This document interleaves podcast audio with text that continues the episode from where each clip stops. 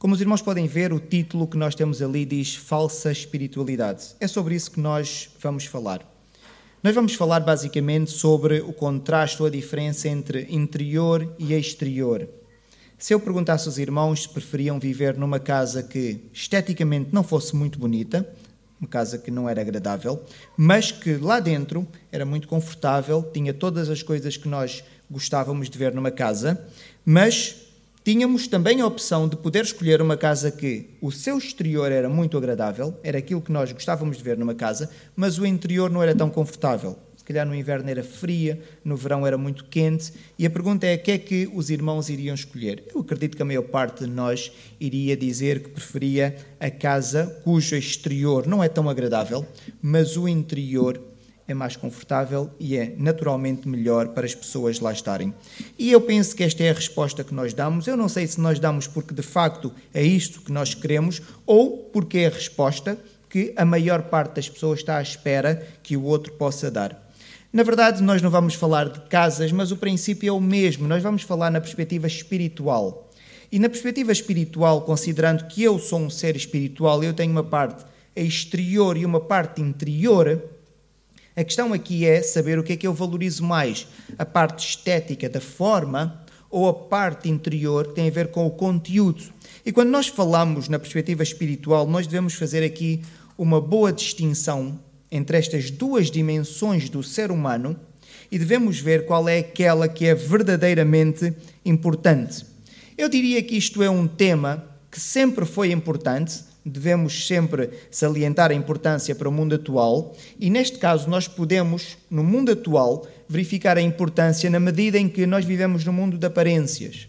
Basta os irmãos verem a proliferação das redes sociais e a maneira como nós interagimos com elas, uma vez que nesta interação nós só demonstramos uma das dimensões, que é o exterior, e ninguém verdadeiramente conhece o interior de qualquer pessoa que coloca um vídeo, que coloca uma imagem ou qualquer outro, qualquer outra coisa na, nas redes sociais que utiliza.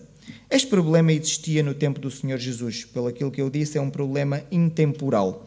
E o Senhor Jesus Cristo, a determinada altura, ele teve que lidar com este problema e ele vai fazê-lo de uma forma, eu diria, bruta, violenta e a maneira como ele fala, provavelmente no mundo de hoje, que é um mundo que valoriza muito a aparência, não iria ser bem entendido. Na verdade, ele também não foi no tempo dele, mas eu acho que atualmente seria pior. Vamos então ver aquilo que o texto bíblico nos diz, para nós podermos ver aquilo que nós podemos aprender hoje, nesta manhã, sobre esta passagem. Eu pedi aos irmãos que tivessem a possibilidade, que pudessem abrir a Bíblia no livro de Lucas, no capítulo 11 no livro de Lucas, no capítulo 11, e nós vamos ler dos versículos 37 até o 44. Livro de Lucas, no capítulo 11, e vamos ler dos versículos 37 até ao 44.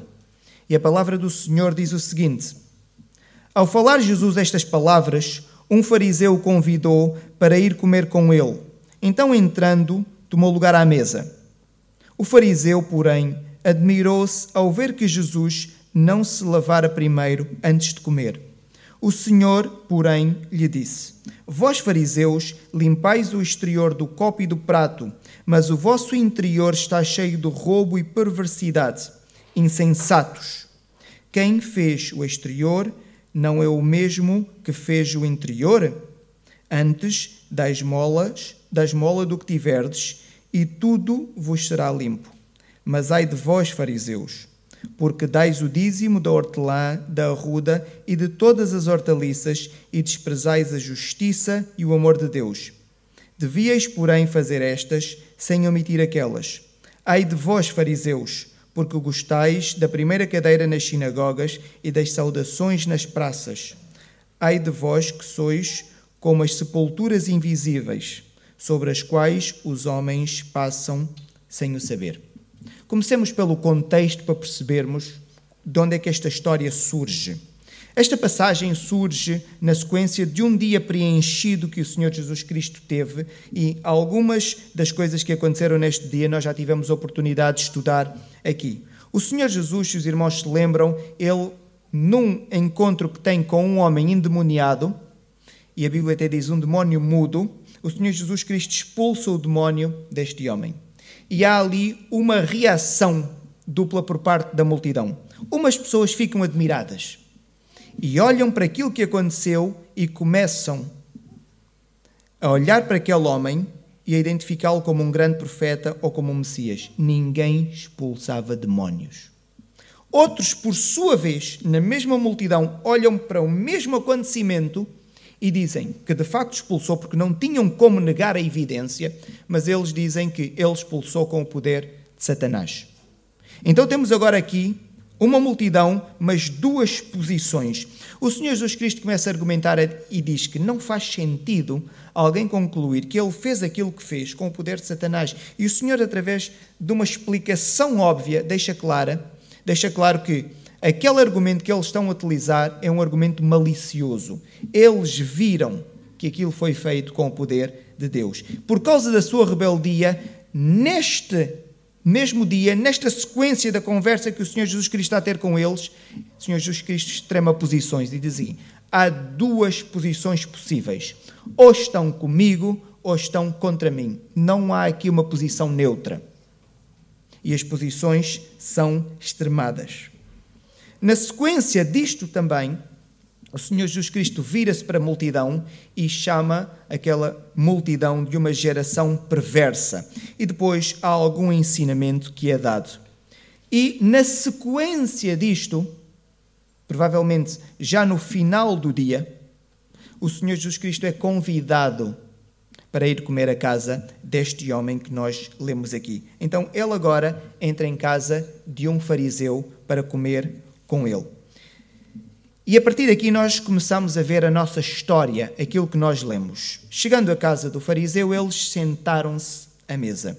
E o fariseu fica muito admirado com o comportamento do Senhor Jesus Cristo. E os irmãos conseguem ver isso no versículo 38. Admirou-se ao ver que Jesus não se lavava primeiro antes de comer. E na cabeça do fariseu, ele deve ter pensado: como é que este mestre, que atrai estas multidões todas, tem tanta gente que o segue, tão famoso, com este ensino tão forte, como é que ele não se lava antes de comer?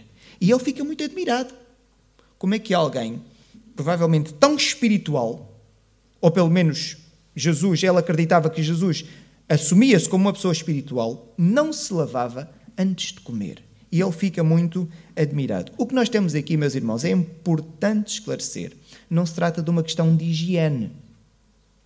Não é que o Senhor Jesus Cristo não fosse uma pessoa que respeitasse os princípios mínimos de higiene. Trata-se de um ritual que eles tinham. Era qualquer coisa como, antes de comerem, havia uns locais nas suas próprias casas, umas vasilhas próprias com esta finalidade, com uma água que eles consideravam que era uma água purificada, e eles tiravam o, aproxima, o que equivale aproximadamente a meio litro, a medida que eles utilizavam era chamado log, então eles pegavam com um determinado recipiente e despejavam esta água e tinha todo um ritual bem detalhado e eles despejavam da ponta dos dedos para o pulso. Então despejavam numa mão, despejavam noutra mão e depois esfregavam com o punho na palma das mãos. Depois repetiam, só que agora era do punho para a ponta dos dedos e despejavam a água. Então, depois de terem cumprido todo este ritual, eles consideravam que estavam purificados para poderem tomar a refeição. E agora os irmãos imaginem que se fosse uma refeição com dois pratos. Imaginem, por exemplo, uma refeição com o prato A e o prato B. Entre o prato A e o prato B, eles repetiam o ritual. Então estamos a falar de algo que não tinha nada a ver com a higiene, tinha simplesmente a ver com o ritual exterior que eles tinham. E este homem olha para o Senhor Jesus Cristo. O Senhor Jesus Cristo entra na casa, não faz aquilo que todos eles fazem e senta-se à mesa e está preparado para comer. E este homem sente-se chocado, porque o Senhor Jesus Cristo não cumpriu o ritual. Não sabemos se o Senhor Jesus Cristo não o fez porque não deu atenção, se não viu, ou se intencionalmente apercebeu-se que devia fazer, porque era prática da casa, e decidiu não fazer. Nós não sabemos. A única coisa que nós podemos saber é que o Senhor Jesus Cristo não fez e o homem sentiu-se indignado. Eu acredito que o Senhor Jesus Cristo intencionalmente não o fez. Porquê? Se ele é convidado, provavelmente várias pessoas estavam a entrar em casa ao mesmo tempo. Algumas pessoas fizeram naturalmente, o Senhor Jesus Cristo havia de ver as pessoas a fazerem aquilo. Mas a única coisa que nós podemos dizer é que o Senhor Jesus Cristo não fez e, na sua reação, vemos que ele também não achou que fosse importante fazê-lo. E isto aqui é o que nos importa. Ele achou que era desnecessário. E por isso, então, diante da admiração daquele homem, o Senhor Jesus Cristo reage. E ele começa a falar sobre a verdadeira espiritualidade. O Senhor Jesus Cristo diz que aquele ritual é simplesmente uma questão de forma. É simplesmente uma questão de exterior, em que o interior é que era aquilo que era verdadeiramente importante. Então, se quisessem fazer um ritual de purificação, que o fizessem internamente e não simplesmente um ritual que não tinha a ver com higiene e que, se pensarmos bem, só se tiver a ver com o misticismo, porque senão não tem nenhuma validade. E o Senhor Jesus Cristo começa a ensinar e a falar sobre isso. Porquê? Estes homens davam importância a estes pormenores. E quando alguém não fizesse isso, eles achavam que a pessoa estava a cometer um pecado, estava a violar uma lei importante. Mas estas mesmas pessoas não se preocupavam com outras coisas tinham a ver com a pureza interior, a pureza espiritual. E agora os irmãos poderão querer saber, mas e exemplos para nós vermos isso? Nós conseguimos ver com facilidade. Estes homens que se preocupavam com este ritual de lavagem de mãos e achavam que era impuro quem não o fizesse, foram os mesmos homens que conspiraram para matar o Senhor Jesus Cristo. Há um encontro entre o sumo sacerdote na altura e os fariseus e neste encontro, eles tomam uma resolução: vamos matar um ser humano. Agora fica a pensar: estes homens que no seu interior têm um ódio por outra pessoa ao ponto de desejarem a morte de outra pessoa, acham que não é pecado. Mas é pecado não derramar água sobre as mãos e esfregar o punho na palma da mão. Eram estes homens. Estes mesmos homens que achavam que o Senhor Jesus Cristo não lavou as mãos e estava a cometer um erro grave, eram os mesmos que permitiam que o templo fosse vandalizado, no sentido em que deixavam que vendedores fizessem negócios no lugar santo, no lugar em que acreditava-se que estava ali a presença de Deus. E por isso, por duas vezes, nós conseguimos ver nos Evangelhos, o Senhor Jesus Cristo, por duas vezes, tem que purificar o templo, expulsando todos os vendedores que faziam negócios do templo. Eles, que davam importância à lavagem das mãos, olhavam para aquilo que acontecia no templo e achavam normal. Um negócio instalado no templo. Era um negócio altamente lucrativo, em que eles tiravam proveito. É imoral. Mas eles achavam que era normal e não achavam que eram pecadores. Estas mesmas pessoas, no julgamento do Senhor Jesus Cristo, foram ter com outras e disseram para testemunharem falsamente, perverteram a justiça. A mentira é um problema porque não permite que a justiça justa seja feita. E vemos que a Bíblia, Deus sempre foi muito sensível à questão da justiça. E estes homens provavelmente neste dia, em que subornaram pessoas para testemunharem falsamente contra o Senhor Jesus Cristo, acharam que está tudo bem, que não eram pecadores, mas se não lavassem as mãos, achavam que estavam a cometer um pecado. E é por isso que o Senhor Jesus Cristo então tem esta reação bruta e diz assim: Vocês valorizam o quê? A lavagem de mãos? E o vosso coração que tem ódio?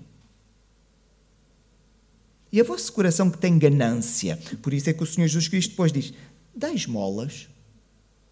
Abdiquem da maldade que tem o vosso coração. Esqueçam o lucro e o interior vai ser removido. O interior, peço desculpa, a impureza interior será removida e será limpa. Por isso é que o Senhor Jesus Cristo tem essa reação e nós conseguimos ver, pelas palavras do Senhor Jesus Cristo, que o exterior é simplesmente para os homens, o interior é para o Senhor Deus. E é isso que o Senhor Jesus Cristo quer aqui dizer a estes homens. Qualquer ato ou atitude humana com foco no exterior é simplesmente para agradar quem está a ver. Não há nada de espiritual. O irmão até podia dizer, mas e eles não podem lavar as mãos desta forma? Podem. Se acharem que é simplesmente um hábito, uma prática. Todos nós temos hábitos e práticas e fazemos coisas que não creio que sejam pecados, mas não passam disto mesmo, não passam de atos que nós temos e que podemos fazê-los, mas não têm utilidade nenhuma. Faço porque gosto, faço porque quero. Mas eles faziam porque achavam que a espiritualidade vinha daí. E isto é que é grave. É acharmos que a espiritualidade vem destas práticas rotineiras que nada têm a ver com o interior, nada tem a ver com a pureza do coração, que é aquilo que o Senhor Jesus Cristo valorizava. E o perigo destas pessoas, meus irmãos, que valorizam o exterior, é gravíssimo. Os irmãos, quando estão a ler esta passagem, há ali umas, há umas palavras do Senhor Jesus Cristo que parecem enigmáticas, que diz assim: Ai de vós que sois como as sepulturas invisíveis, sobre as quais os homens passam sem o saber. Estas palavras têm um significado tremendo. Porquê? De acordo com a lei, quando alguém tivesse contacto com uma sepultura, a pessoa ficava impura, então tinha que cumprir todo o ritual de purificação. Imaginem, eu tinha contacto com uma sepultura, ficava impuro. Eu sabia que era uma sepultura, toquei por alguma razão qualquer, ou caiu aqui um objeto e eu fui apanhar o meu objeto, ou tropecei, caí, tudo bem. Ficava impuro e agora tinha que seguir o ritual de purificação. Agora, se eu tivesse contacto sem saber, imaginem que eu não sabia que era uma sepultura, imaginem que eu não sabia, e estava aqui encostado, tocasse, eu tinha que cumprir na mesma o ritual de purificação quer eu tivesse contacto voluntário ou involuntário, ou até de forma ignorante, mas se eu depois fosse chamado a razão e alguém me dissesse tiveste contacto com uma sepultura, eu, disse, eu nem sabia. Mas eu ainda assim tinha de cumprir o ritual de purificação. O que acontece é que estes homens dão um ar de espiritualidade exterior e enganam as outras pessoas. E as outras pessoas têm contacto com elas. Os irmãos estão à espera que as pessoas que têm contacto com elas vão receber o que de volta? Vão receber pureza ou impureza? Só podem receber impureza. Agora alguém podia dizer, mas e as pessoas que tiveram contacto com elas e acreditaram mesmo que elas eram pessoas espiritualmente íntegras? Ainda assim, não receberam uma espiritualidade sadia daqueles homens. Era impossível. Então os irmãos estão a ver o perigo do exterior. É que enganamos a nós próprios, se valorizamos isso, e é grave porque enganamos os outros, que olham para nós, têm contato conosco, podem querer seguir-nos, mas na verdade estão num caminho mortal. Porque não pode vir nada de bom de alguém que não tem o interior puro. Então o Senhor Jesus Cristo diz estas palavras para nós podermos perceber a gravidade. Algumas coisas que nós devemos fazer e devemos estar atentos. Primeiro, e o primeiro começa sempre, e os irmãos já sabem, conosco. Nós não estamos aqui para ouvir a pregação, nós não lemos a Bíblia a pensar nos pecados de outra pessoa. Quem faz isso é melhor parar porque não está a fazer aquilo que é correto. A mensagem que ouvimos, o estudo da palavra, a leitura, a primeira coisa a fazer é considerarmos que é para nós, porque na verdade é. É Deus a falar conosco. Então a primeira coisa, devemos analisar a nossa espiritualidade. Nós valorizamos o exterior ou valorizamos o interior? Agora o irmão provavelmente vai me responder aquilo que é a resposta socialmente correta. Claro que toda a gente aqui diz que valoriza o interior. E por isso até estamos aqui no domingo juntos para adorarmos ao Senhor. Mas se o irmão veio aqui com esta intenção, mas tem mágoa no coração, tem rancor contra alguém, está a pensar mal do seu colega de trabalho, está a pensar mal do seu irmão na igreja, então está a valorizar o exterior, porque quer dar ar de uma espiritualidade sadia, mas o seu interior não está bom. Então, seremos iguais a estes homens que o Senhor Jesus Cristo acabou de criticar. Primeira coisa, vamos analisar o nosso interior, o nosso coração. É aquilo que nós devemos fazer. Não dar um ar de uma espiritualidade falsa para tentarmos enganar os outros. Segundo, devemos estar atentos aos outros. Porquê? Porque os irmãos sabem, se tiverem contacto com alguém assim, nós vamos ser naturalmente contaminados. Por isso é que o Senhor Jesus Cristo disse: Vocês são perigosos, parecem sepulturas invisíveis. E as pessoas tocam em vocês e não sabem. Mas não vai vir nada de bom. Vocês vão fazer com que as outras pessoas também fiquem impuras. Então, devemos estar atentos aos outros. E agora os irmãos dizem: Mas significa que eu devo estar a controlar os outros? Se calhar não com a carga que nós damos esta palavra de controlar. Mas sim, eu devo ter atento aos outros, ao comportamento, para saber se eu não sou enganado para saber se eu não sou enganado. Não é com a intenção de eu controlar o outro, mas é estar atento ao mundo que me rodeia para eu não pisar numa sepultura sem querer. Então eu devo estar muito atento aos outros, meus irmãos. Terceiro, devemos estar com uma atenção redobrada aos outros, mas a um grupo restrito, aos líderes espirituais. Eles têm palco, eles usam da palavra, são eles que nos ensinam. Eu sei que eu tenho uma responsabilidade acrescida diante dos irmãos, pela posição que eu tenho.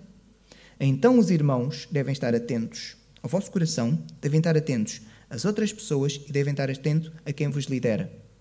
Porque facilmente um líder consegue levar uma congregação a um caminho errado. Quantas histórias nós já não ouvimos sobre isso? Quantas histórias nós já não ouvimos sobre isso? Atenção aos líderes. O que é que eles valorizam? O interior ou o exterior? E nós então devemos estar atentos a estas coisas. Contar-vos uma história, verdade, verdadeira, verídica, que aconteceu com os meus irmãos. Os meus irmãos estudaram numa escola bíblica. Nessa escola bíblica, a escola tinha uma regra que dizia que não se podia andar com calças de ganga. Era uma regra da escola, não se podia andar com calças, com calças de ganga. Eu fiquei a pensar. Mas porquê que não se podia andar com calças de ganga? A explicação é que aquilo representava o mundanismo, então não era uma boa prática. Tudo bem, acredito que seja uma regra aceitável. Não creio que tenha nada de espiritual, mas a escola sem aquela regra, nós, se queremos frequentar a escola, devemos aceitar a regra podíamos até discordar dela e eu vejo que a regra se calhar não faz muito sentido, mas não passa de uma opinião que eu tenho, as pessoas da escola têm uma opinião diferente e eu aceito. Agora, fazer da regra algo espiritual está errado. E isto era levado quase a um extremo que se uma pessoa não tivesse possibilidade ou não tivesse outro tipo de calças, tinha deméritos. E eles tinham uma escala de 100 créditos e cada vez que tinham um demérito aquilo ia descontando. Então tinha deméritos. Eu fico a pensar, então, neste caso, a Emelec, como nós lemos no início do culto, não teria dado pão a Davi. Vamos ficar presos à lei. Vamos ficar presos à regra. Então, a pessoa que não tem possibilidades económicas, imagina que alguém vai estudar para a escola e tem quatro ou três pares de calças de ganga, e agora como é que resolve o seu problema? Então, os irmãos já conseguem ver que quando nós nos prendemos a regras e leis, caímos às vezes em erros tremendos. Na mesma história, meus irmãos, que eu vos estou a contar que é verídico, um dos colegas do meu irmão, a mãe, com a melhor das intenções, comprou um conjunto uh, de calças de ganga para o seu filho, que ia frequentar a escola, pudesse utilizar nas várias atividades que havia. O que é que acontece com aquele jovem? Aquele jovem era de uma família muito rica. Era uma das famílias que suportava aquela escola Conclusão: diante desta situação, agora aparece um jovem que tem um vestuário inteiro que a mãe comprou com a melhor das intenções para ele frequentar a escola bíblica ao longo do ano e comprou praticamente só calças de ganga. A escola agora tinha um dilema. Vai dizer o que é aquele jovem cujos pais são alguns dos patrocinadores da escola. A regra passou a ser: se tiver calças de ganga e o casaco também for de ganga e formar um conjunto, já pode. Fica a pensar. Qual é o critério aqui? O critério é ridículo. E nós rimos-nos. Por isso é que encontramos em certos grupos que dizem não se pode jogar as cartas. Mas de jogar ao Uno já se pode. Para os irmãos que não sabem o que é, o Uno é um jogo de cartas. Eu fico a pensar. Se nós nos prendemos a regras, caímos no ridículo. Eu não estou a dizer que devemos ou não jogar cartas. Eu estou a dizer é que não devemos valorizar estes atos exteriores. O importante está no coração e na intenção da pessoa. Eu, naturalmente, eu creio que eu podia vir de calças de gangue e estar aqui diante dos irmãos. Eu não creio que fosse o mais correto para fazer. Agora, se eu fizesse, a minha espiritualidade era beliscada? Eu creio que não. Mas temos convenções. Eu acho que devo cumprir a convenção. Imaginem que numa impossibilidade todos os meus fatos queimavam-se. E o que é que eu faria? Ligava para a direção da igreja para um membro e dizia: Não posso pregar hoje porque só tem calças de ganga. Não, eu viria de calças de ganga e faria o meu trabalho. Agora, é claro que eu gosto também que hajam convenções sociais e nós devemos segui-las. É isso que também faz com que haja uma certa organização nas nossas relações, mas não vamos valorizar isso mais do que a espiritualidade. E foi isso que o sacerdote Emelec fez. Aqueles pães ninguém podia comer a não ser os sacerdotes. E o que é que ele faz? Ele dá a Davi. Davi era da tribo de Judá. Os sacerdotes são da tribo de Levi. Davi não podia comer aquele pão, mas ele diz: Tu não deves comer, mas entre não comeres e morreres, que comas o pão. E foi isso que nós lemos no início. Devemos ter cuidado, então, meus irmãos, com os nossos corações, devemos estar atentos aos outros e devemos ter uma atenção redobrada relativamente às pessoas que nos lideram. O interior é aquilo que o Senhor valoriza. Como é que nós podemos ver o interior das pessoas? Não podemos. Só Deus vê. Então, como é que eu consigo avaliar se alguém tem uma espiritualidade sadia ou não? Na verdade, nós nunca vamos saber ao certo, mas eu penso que há algumas coisas que nós podemos fazer, nós podemos estar atentos. Eu não utilizo as redes sociais, os irmãos provavelmente já, já se aperceberam. Até mesmo o WhatsApp, que é, eu acho que é muito útil, não é meu hábito, porque eu gosto de ter as coisas documentadas, então valorizo o e-mail. O e-mail, a mensagem está lá, eu leio quando quero, guardo, posso rever novamente. O WhatsApp, depois as conversas vão andando e eu não consigo encontrar, não consigo gerir bem. Mas há outras redes sociais que eu às vezes vou lá para fazer quase um trabalho de sociologia. Eu gosto de ver o comportamento das pessoas. E quando eu vejo alguém que tem 10, 20, 30, 40 imagens do seu próprio rosto, eu fico a pensar: por que, que esta pessoa mete na sua rede social tantas imagens de si próprio? É para quê? Para nós conhecermos o seu interior? Não, não adianta porque é impossível. Então quer simplesmente dar-nos uma imagem do seu exterior para nós vermos algum tipo de beleza naquilo. Eu fico a pensar, mas para quê? Se for um descrente, eu percebo. Se for um crente, honestamente, eu não percebo. Porque nós devíamos valorizar aquilo que é o interior. E agora a pessoa não pode meter a fotografia? Pode. Então o erro está em meter a fotografia? Não. O erro está na intenção com que mete a fotografia. Se eu meto a fotografia com o objetivo de ser admirado, estou errado. Esta não é a intenção. Se eu meto a fotografia com outra intenção que eu não consigo ver agora, mas que seja nobre, tudo bem. Mas nós sabemos que não é o caso, meus irmãos. Nós sabemos que na maior parte das situações não é o caso.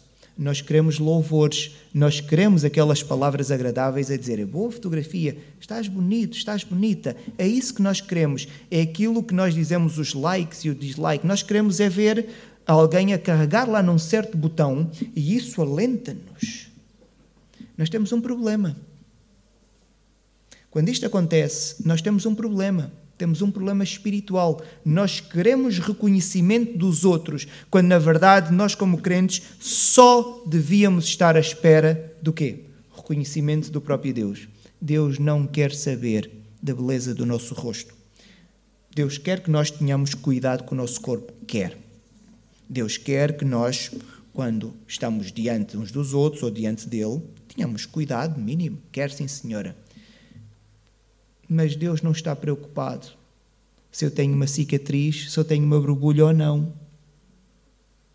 Deus está preocupado com o coração e o Senhor Jesus Cristo não cumpriu rituais, não meteu fotografias nas redes sociais à espera de receber louvores. Ele estava simplesmente preocupado com o interior.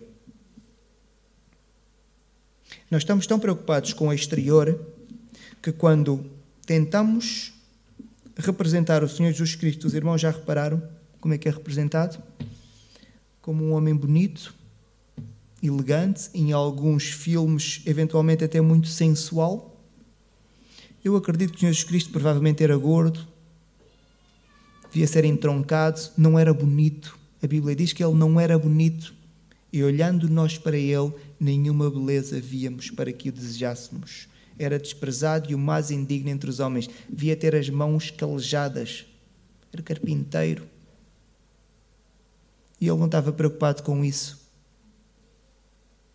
Ele veio e cumpriu a sua missão e disse: Eu fiz tudo bem. Só estava preocupado com agradar o seu Pai, que é o nosso Pai, que é o Senhor Deus. Cuidado com a espiritualidade, balofa, meus irmãos. O cristianismo é uma, é uma religião de descrição. Nós não queremos, nós não queremos dar um ar exterior daquilo que não está no interior. Quem o faz está errado e devemos dizê-lo com esta veemência: quem o faz está errado. Tudo o que nós fazemos deve ser somente para agradar ao Senhor nosso Deus. Quando alguém está muito preocupado em colocar certas fotografias ou vídeos nas redes sociais para agradar os outros, para Deus não tem valor nenhum. A pessoa já recebeu o seu reconhecimento quando o outro faz um comentário e diz: Boa, chega. Não recebeu nada da parte de Deus. O amor que nós temos pelo Senhor nosso Deus é um sentimento que vem do nosso coração é íntimo.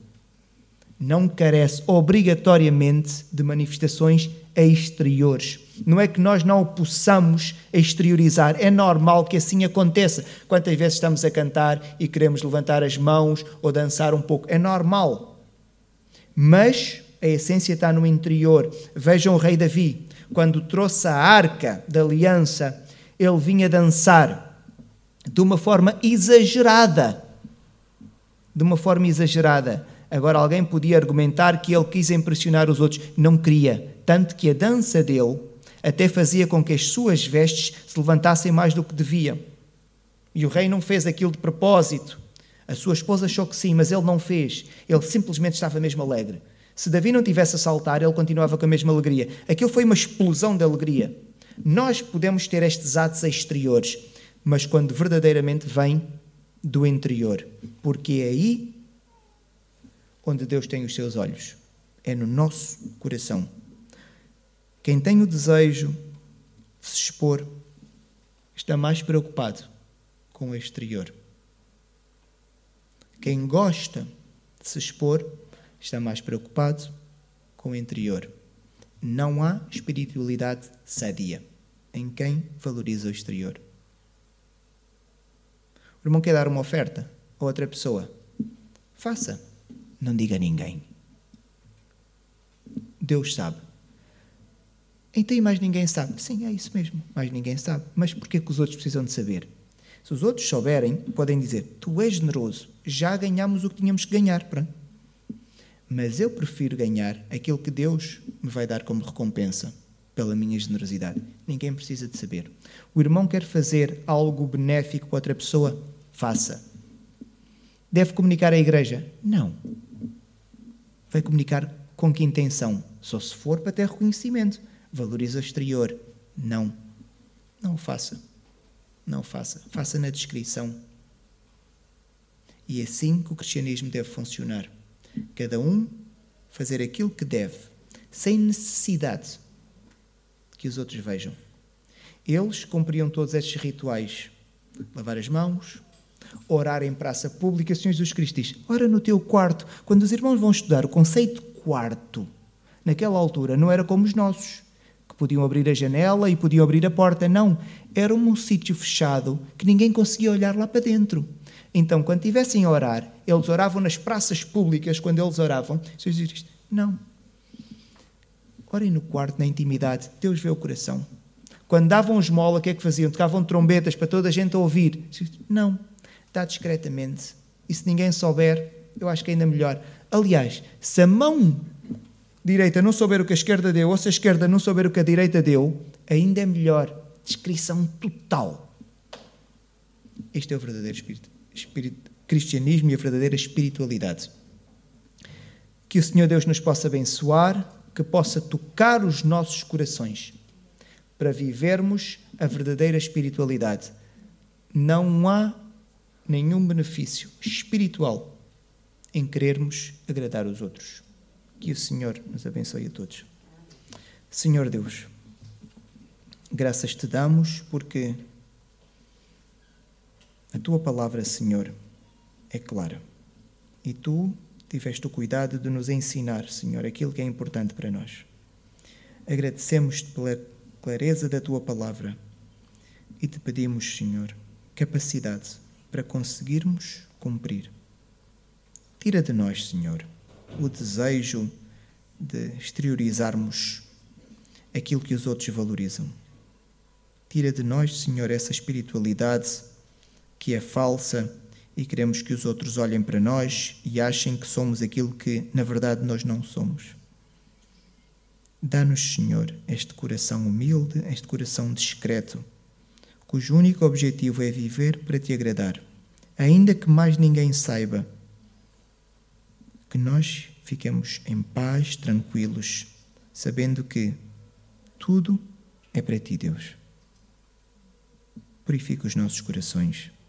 Toca-nos, Senhor, para sermos crentes verdadeiramente espirituais, que valorizemos simplesmente o interior.